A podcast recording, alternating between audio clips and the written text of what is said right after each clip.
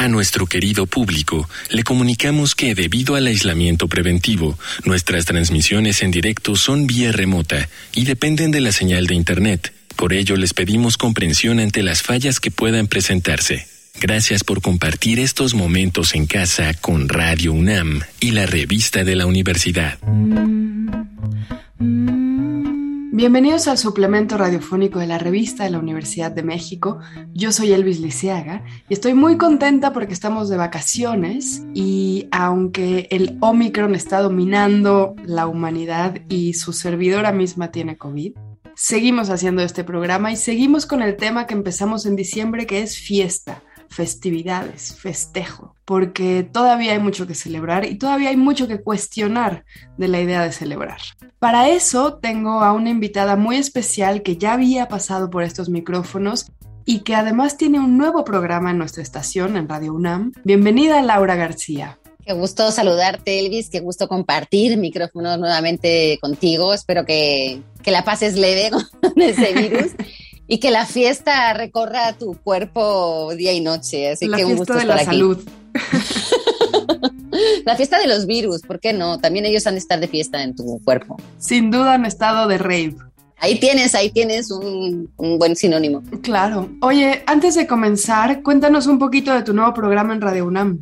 Pues estamos en Saben las Palabras, que es un programa que sale los lunes a las seis y media y hablamos de cómo las palabras tienen eh, cabida en todos los gremios, cómo las palabras son los protagonistas de ciertas tareas laborales y académicas eh, abordamos un poco todos los eh, niveles de la cadena del libro. Tenemos libros, por supuesto, recomendaciones, entrevistas a autores, eh, damos palabritas y palabrejas para ampliar el vocabulario y pues sobre todo es media hora en la que compartimos el, el, sabor y el saber de, de las palabras y, y, nos comunicamos con la gente que está allá afuera, que, es padrísimo, la verdad. Muy, contentos y, celebrando eh, las palabras, los libros, las, lecturas y, tantos amantes de, las letras.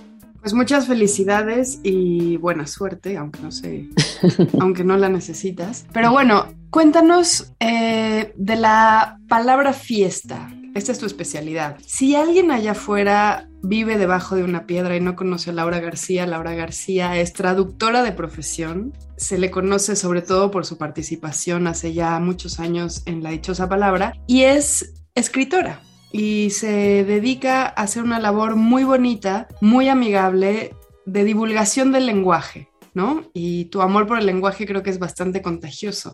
Así que me pareció como muy, muy lindo festejar la palabra fiesta con su origen. Pues sí, y además es, es, chistoso porque si uno va al diccionario, que, son siempre mis mejores amigos, como te imaginarás, eh, lo primero que ve es que fiesta es un día. Eh, nosotros, eh, digamos que pensamos ah. en fiesta como en una reunión, como una celebración, eh, y esa también aparece, por supuesto, esa, ese significado, pero aparece como en quinto o sexto lugar. El primero es el de día, en un día en el que no se trabaja oficialmente, o sea, por disposición gubernamental eh, no tienes que trabajar. Entonces suele ser los fines de semana, suele ser alguna festividad eh, porque se le dedica a algo, ¿no? a una conmemoración, a un... Normalmente tiene que ver con religión en muchos casos, porque esa es su segunda acepción, el día religioso, en el que se conmemora algo relacionado con lo sagrado, o Dios, alguna virgen, este, ¿no? Sus múltiples divisiones. Y luego está la jornada en que se celebra algo dedicado a alguien o algo, el día de la bandera, el día de la Constitución, eso también es un día de fiesta. Los actos organizados para di una diversión colectiva, pues tienen que ver con las fiestas, con verbenas, con fiestas eh, patronales, con fiestas populares, las fiestas de barrio, pero realmente la que a nosotros nos, nos suele ocupar más veces la cabeza y sobre todo en la que nosotros más tenemos incidencia es en la de la reunión de gente para celebrar o divertirse. Y en eso pues cae muchas cosas, porque es muy subjetivo esta, esta celebración. Tiene que ver mucho en el lugar, el, el horario, eh, la, la ocasión, la cultura, el número de personas que hay, el fin para el que está propuesto esa reunión, es decir, se va a celebrar algo sentados platicando, se va a celebrar bailando, se va a celebrar directamente entrándole al alcohol y lo que sea y a donde nos lleve la noche. Eh, y entonces todo eso que engloba una fiesta, pero también puede ser una fiesta infantil, puede ser como otro tipo de, de, ambiente y de actividad actividades y de horario y de ambiente, ¿no? Entonces, eh, todo eso engloba fiesta y creo que por eso también hay muchas palabras que definen ese tipo de fiesta, sinónimos, eh, regionalismos, eh, coloquialismos, hay una cantidad de palabras que, tienen que ver con esta con, este concepto que denotan un poquito justo todo esto. Y el, origen de la palabra viene de, del latín de un día festivo, tal cual, el día en el que no se trabajaba, que antiguamente era mucho menos y sobre todo mucha menos gente la que podía disfrutar de un día en el que no trabajara, no había fines de semana, no había sindicatos, no había leyes que te protegieran en ese sentido. Y entonces realmente era una fiesta tener un día libre, ¿no? Y, ese día en el que no se trabajaba, pues, pues se le llamaba así, en plural normalmente, eh, porque además eran días eh, relacionadas con lo religioso, en el que había conmemoraciones, que se hacían sacrificios o que se hacían eh, ritos relacionados con, con, algo del campo, o para pedir algo, para conmemorar algo, ¿no? Bueno, me parece que esta época en la cual vivimos nosotras, que también está obsesionada con la productividad y con el trabajo de una manera muy distinta y tecnologizada y abusiva, puede relacionarse muy bien con esta primera acepción que tú decías, que es ausencia de trabajo eso ya es fiesta, ¿no? Como que creo que nos han, nos hemos quizá mal acostumbrado a llamar fiesta algo muy especial, cuando a lo mejor es algo casi cotidiano, ¿no? Eso me, llama mucho la atención. Está muy divertido porque antiguamente eh, el privilegio de no trabajar significaba, por ejemplo, ir a un día de mercado, entonces poder comprar e intercambiar productos, pero también era eh, instruirse, era poder estudiar. Mm. Uno para poder estudiar tenía que no tener que ir a trabajar y eso había muy poca gente que lo podía hacer. Entonces, por eso eh, lo lúdico tenía mucho que ver con el, no trabajo. Y entonces ahora que decimos no trabajo, me quedo en la cama mirando al techo, ¿no? Domingueando. Que para algunos de nosotros es una forma de la fiesta. Es una forma de fiesta y es un privilegio, porque antiguamente mm, casi nadie podía dedicarse a eso, ni, ni, ni tenían a lo mejor uno o dos días en el que se lo podían permitir. Entonces, por eso el, significado de fiesta y por eso ese día tenía un nombre, ¿no? Este, era fiesta porque, porque era algo muy poco común y casi casi inaudito. Entonces, nosotros ahora que tenemos fiestas, eh, no, cinco días a la semana, todos los fines de semana tenemos tres fiestas, o en el mes y en el calendario laboral tenemos eh, ocho fiestas eh, de días no laborables, y ahora los damos y los exigimos, y está muy bien, pero hay que, hay que llegar otra vez a la raíz del el privilegio que es tener un día en el que tú puedas disponer de tu tiempo para lo que tú quieras, así sea echarte la cama o reunirte con gente, e ir a bailar o ir al supermercado, ¿no? A, a comprar víveres. Puede ser todo eso un privilegio. Oye, ¿y cómo sería o cómo te imaginas o cómo fue ese tránsito de ausencia de trabajo a lo que hoy conocemos como un echar la casa por la ventana? Pues justamente con los mercados, es decir, cuando eh, se reunía la gente en las plazas a, ir al mercado y era tan poco em, común o, de tan poca gente, lo que hacían era aprovechar esa congregación de gente para empezar a hacer espectáculos. Eh, digamos que los teatros y, la tradición oral empezaron en eh, congregaciones y en plazas públicas cuando la gente se, se reunía. Uno, cuando hace un espectáculo, un, eh, vendedor ambulante no se pone en una calle que no transita nadie, se va donde confluye gente, ¿no? Y entonces la gente empezó a hacer espectáculos y a hacer otro tipo de, exhibiciones en estas plazas públicas cuando se reunía la gente. la palabra feria viene de ahí son los días festivos en los que uno hacía eh, este mercado público. Entonces se hacía con ganado y se hacía con productos para comer, pero también se empezaron a llevar, eh, pues eso, cuenta cuentos, diríamos ahora, aunque en ese momento eran trovadores, etcétera. Eh, y, y lo que hacían era reunirse gente y se divertía porque cuando uno no está trabajando y hace cosas fuera de lo común y conoce a gente o ve este tipo de espectáculos, pues hay una cierta celebración y hay una disposición festiva dentro del cuerpo. Y ahí empezó esa transición, pues eh, esta, esta celebración que claro, ahora hemos llevado mucho más allá y entonces la fiesta puede ser una reunión de amigos eh, para celebrar tu cumpleaños y no tiene por qué terminar en la madrugada este, inconsciente, ¿no? O sea, puede ser simplemente una sobremesa rica con gente que hace tiempo que no ves y en la que todo el mundo está dispuesto a, reír y a pasar un buen rato. Por eso creo que también la palabra fiesta... Eh, pues es para, según para quién y para según para cuándo eh, un, significado o una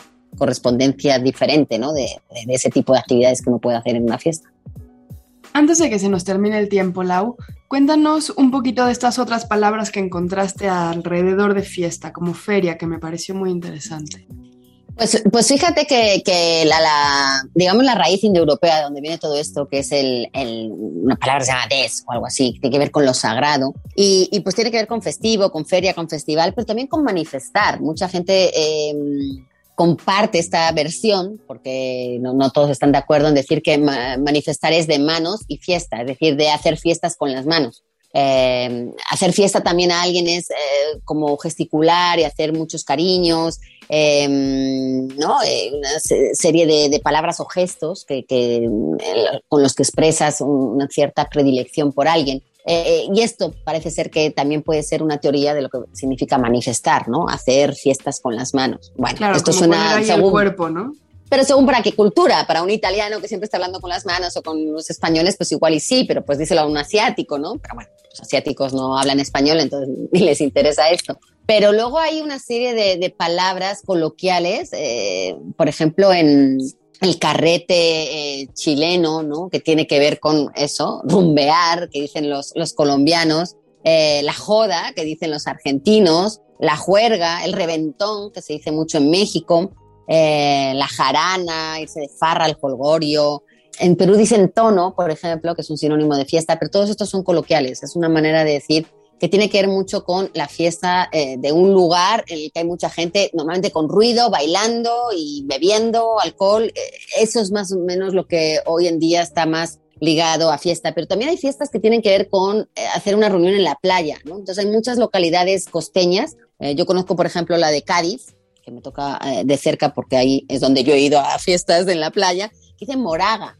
por ejemplo, ¿no? Y eso es una fiesta y tiene un específico nombre para eh, esa fiesta que es en la playa con un fuego, en la noche. Hay palabras que tienen que ver con las horas a las que se termina eh, una fiesta, ¿no? Eh, la gaupasa es, por ejemplo, no volver a casa hasta después del desayuno. Es decir, tú sales de noche y no, no terminas hasta que por lo menos salga el sol. No sé cómo les va a los sitios nublados, pero hay una palabra específica para eso. Y según lo que uno vaya a hacer, incluso qué va a tomar, dónde va a ir, con qué gente. Hay palabras específicas para, para todo esto. Y eso me, me llama muchísimo la atención porque significa que, que, es una palabra que está muy presente en nuestra vida, pero además que es una actividad que buscamos y que a la vez, como es subjetiva, pues cada quien le puede dar un término diferente. Entonces, eh, eso me parece que, que tiene un, un, significado semántico muy, muy fascinante y, y muy atractivo que, que, nos da lugar, pues, loquear, por ejemplo, que mucha gente la dice, yo todavía no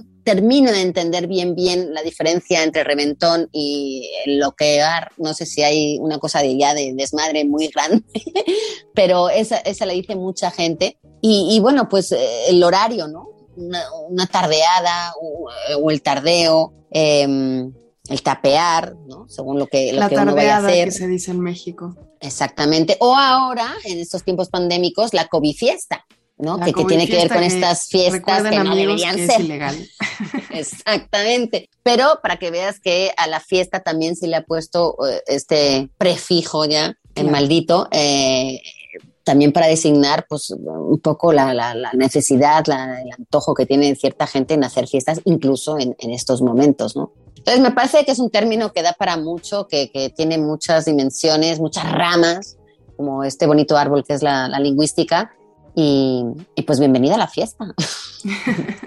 Pues muchas gracias, Lau. Te agradezco mucho esta entrevista. Mucha suerte con tu nuevo programa y estamos al habla. Te mandamos una Pues los esperamos ahí.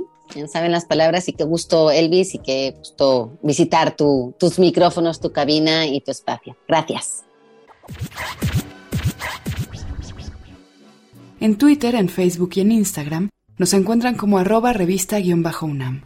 Y sobre este programa pueden escribirnos a arroba shubidubi. Gracias a Yael Weiss y a Denis Licea. Yo soy Elvis Liceaga. Hasta pronto. Este programa es una coproducción de la Revista de la Universidad de México y Radio UNAM.